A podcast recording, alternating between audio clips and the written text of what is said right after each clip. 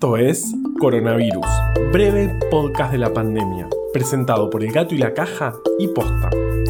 Hoy es martes 11 de agosto, día 145 del aislamiento social preventivo y obligatorio en las zonas con circulación comunitaria del virus del país y día 65 del distanciamiento social preventivo y obligatorio en las zonas sin circulación comunitaria del virus. ¿Vieron que a veces se pone de moda en invierno tirar agua hirviendo por la ventana para ver que se congela rapidísimo? ¿O soy yo solo el que hace eso? Digo, el que busca esos videos en YouTube. Yo no hice nada. Bueno, puede que yo no sea la persona más considerada del mundo, pero lo que digo tiene sentido. En los años 70, Eraston Peva un estudiante de secundaria de Tanzania observó que el agua caliente se congela más rápido que el agua fría y revolucionó el mundo de la física. Resulta que absolutamente nadie en este mundo supo explicar por qué esto sucedía, y peor aún, tampoco supieron explicar por qué no se habían dado cuenta de esto antes.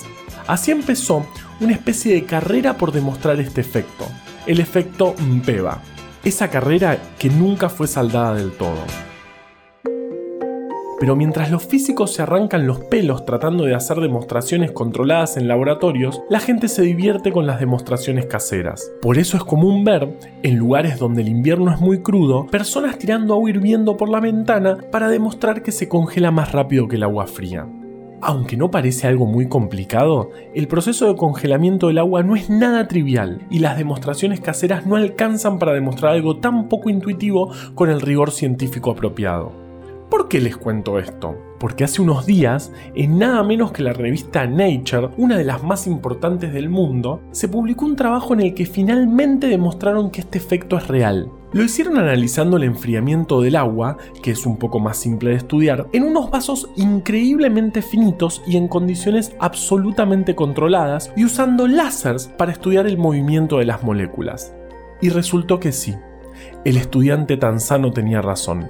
Ya sé que este es un podcast de coronavirus, pero si alguno de ustedes hubiese descubierto un fenómeno inexplicable que tardó casi 50 años en ser demostrado, seguro les gustaría que se lo reconozcan en un podcast de Tanzania. No se hagan los que no. Ahora sí, vamos con los números. En Argentina ayer se confirmaron 7.369 casos de COVID-19, el 87,5% en el AMBA, Córdoba, Santa Fe y Jujuy fueron las otras provincias donde más se confirmaron. El promedio de los últimos 7 días es de 6.494 casos por día. En total se infectaron 253.868 personas en Argentina, de las cuales 4.785 fallecieron. La letalidad sigue estable entonces en el 1,9% hay 1.569 personas internadas en cuidados intensivos con diagnóstico confirmado de COVID, el 20% fuera del AMBA, lo cual es un número significativo y se corresponde con el aumento que venimos viendo en el resto del territorio nacional. En ese sentido, ya hay 13 provincias que tienen transmisión comunitaria y ninguna logra llegar a los 14 días sin reportar casos. Vale aclarar que la situación argentina no es buena, pero tampoco extraña. En el mundo tenemos más de 20 millones de casos, de los cuales 228.000 se confirmaron ayer, lo que muestra que la situación a nivel global sigue siendo compleja. Lo que sí sería bueno poder mejorar en Argentina es el índice de positividad. Ayer se hicieron 16.588 testeos, dando una positividad altísima del 47,8%. Jujuy, Mendoza, Salta, Tierra del Fuego y Buenos Aires son las provincias que dieron más del 40%. Pero Chaco, que hace un tiempo estaba en una situación muy complicada, dio por debajo del 20%, lo que demuestra que la situación se puede mejorar si nos cuidamos. Ahora vamos con mi parte preferida del podcast. Vale.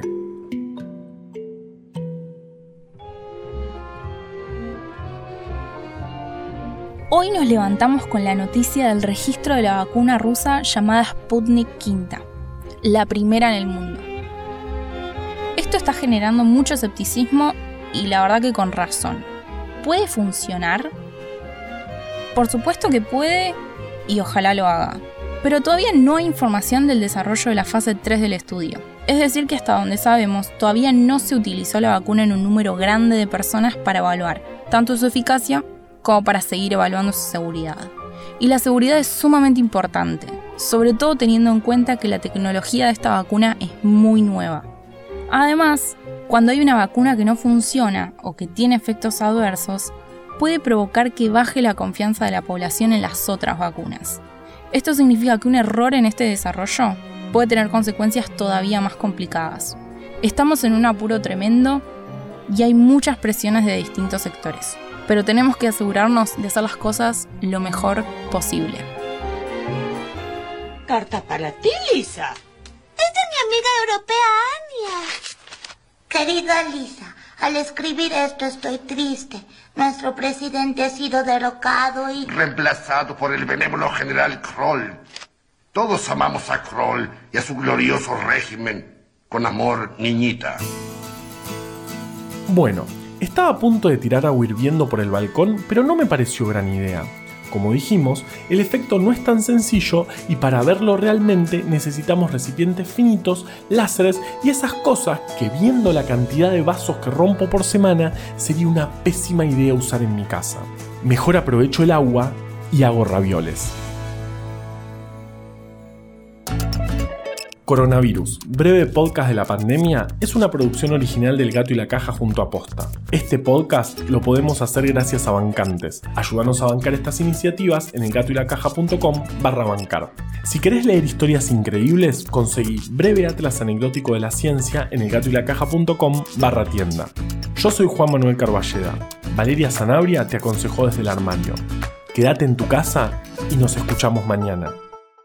Che, dice mi vecina de abajo que no tire el agua de los ravioles y se lo guarde porque ella también hizo ravioles. ¿Pueden creer? Yo hago ravioles. Yo hago ravioles, ella hace ravioles, ¿qué miras? ¿Viste la casualidad? Olvida el teléfono.